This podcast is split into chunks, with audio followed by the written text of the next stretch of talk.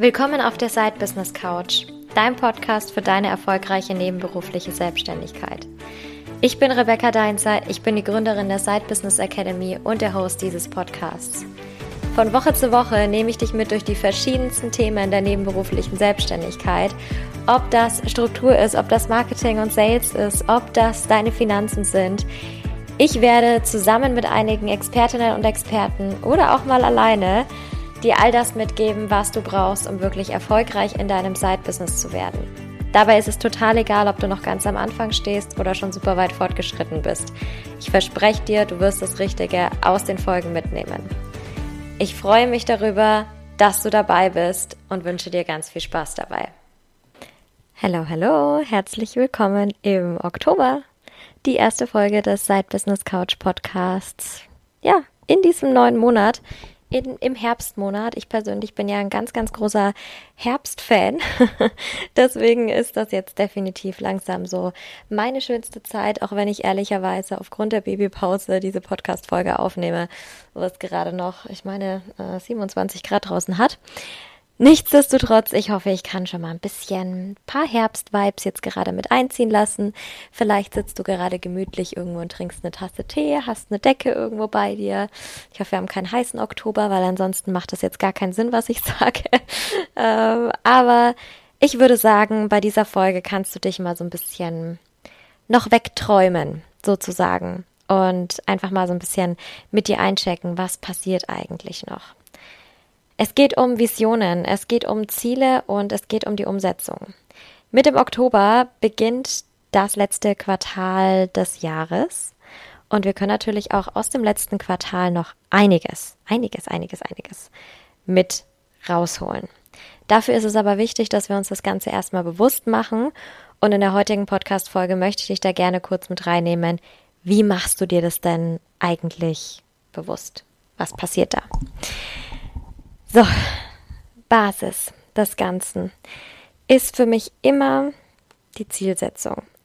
Die Zielsetzung passiert für mich grob einmal im Jahr und dann checke ich quasi immer wieder mit den Zielen ein, um zu gucken, bin ich da noch on track oder vielleicht schon auch gar nicht mehr so? Ähm, sind vielleicht andere wichtigere Themen, priorisiertere Projekte mit dazugekommen? Ne, was auch immer, kann sich auch viel verändern innerhalb von zwölf Monaten, aber das ist für mich die Basis. Wenn du diese Basis noch nicht hast, empfehle ich dir das wirklich, dich mit der strategischen Zielsetzung auseinanderzusetzen. Eine ganz tolle Möglichkeit sind ähm, einige der zahlreichen Ziele Masterclasses, die wir bei uns im Inner Circle im Inner Circle, ich bin noch bei meinem alten Namen, im SBA Members Club haben von der Side Business Academy, wo du auch jetzt gerade noch Mitglied werden kannst ähm, für nur 55 Euro brutto im Monat. Schau es dir gerne mal an. Ich verlinke es dir in der Beschreibung und in den Show Notes. Und da kannst du dir gleich zwei Masterclasses, ja, zwei mindestens, zu diesem Thema angucken. Es gibt noch mehr dann zur Projektplanung zum Beispiel, wenn du noch tiefer einsteigen willst. Aber strategische Zielsetzung haben wir schon mal zwei Masterclasses, zu denen ich dir natürlich auch noch die Namen in die Show Notes schreibe, dass du direkt weißt, wo du hin musst, wenn du dieses Thema jetzt noch angehen willst. Okay. Aber wir steigen jetzt direkt mal ein in die Podcast-Folge, denn ich habe vier Fragen mitgebracht, an denen du dich jetzt für die Planung des letzten Quartals noch mal ein bisschen orientieren darfst. Also auch hier gerne einfach mal mitschreiben, entweder direkt ein paar Notizen machen oder dich vielleicht dann auch ganz gerne danach nochmal mit deiner Tasse Tee an den Tisch setzen und ein paar Sachen dafür aufschreiben. Frage Nummer eins. Was will ich in diesem Jahr unbedingt noch erreichen?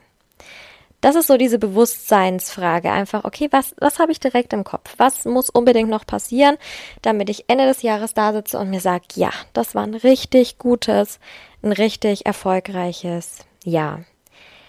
Natürlich helfen mir da meine, meine Gedanken, die sofort aufkommen, wenn ich mir diese Frage stelle, aber eben auch meine Zieleplanung. Was habe ich mir denn Anfang des Jahres oder gegebenenfalls Ende letzten Jahres überlegt, was ich in diesem Jahr erreichen möchte? Und da gehe ich da noch mal ein bisschen tiefer rein. Warum? Warum habe ich mir genau das überlegt? Warum wollte ich genau das haben? Ist es vielleicht äh, Mittel zum Zweck für was Größeres, was noch dahinter steht, was mich zusätzlich motivieren kann? Oder ist es vielleicht ein ganz, ganz, ganz großes Ziel von mir schon, ich jetzt kurz vorm Erreichen stehe? Auch das ist natürlich eine super, super Sache. Was ist es, was du erreichen möchtest, damit du sagen kannst, dieses Jahr ist richtig gut gelaufen. Punkt Nummer zwei. Durch welche Projekte kannst du dir deine Ziele verwirklichen? Entweder dieses, was du gerade im Kopf hast, wenn es eine Sache ist, vielleicht aber auch mehrere Sachen, vielleicht aber auch so eine, ja, so eine große Vision, die ich eigentlich habe, wo ich mir jetzt vielleicht nicht sage, okay, die muss jetzt innerhalb der nächsten drei Monate noch wahr werden. Das ist vielleicht ein bisschen arg viel, ähm, aber wo ich mir sagen kann, wie kann ich dem denn näher kommen? Welche Projekte brauche ich dafür? Indem ich in Projekten denke, kann ich es ganz gut schaffen, mir das ein bisschen, ein bisschen greifbarer zu machen und eben nicht so abstrakt zu haben. Aber wenn ich so an große Ziele, an große Visionen denke, auch wenn ich an meine denke, die ich habe, das ist alles wahnsinnig weit weg. Aber wenn ich mir diese konkreten Projekte und daraus abgeleitet die konkreten Schritte überlege, kann ich ja direkt etwas machen. Während ich das mache, weiß ich genau, ich arbeite an dieser großen Vision. Das ist letztendlich auch das Prinzip der strategischen Zielsetzung. Also welche Projekte und dann abgeleitet eben, welche Aufgaben brauche ich, um mir all das zu verwirklichen. Frage Nummer drei. Brauche ich Unterstützung? Und wenn ja, durch wen?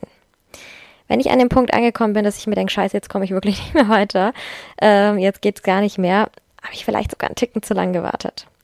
Das heißt, ich mache mir grundsätzlich vor Projekten, vor den nächsten Schritten immer Gedanken, was könnte denn da auf mich zukommen? Was könnte da an Investments auf mich zukommen? Was könnte da an Weiterbildungen auf mich zukommen, die ich noch machen muss?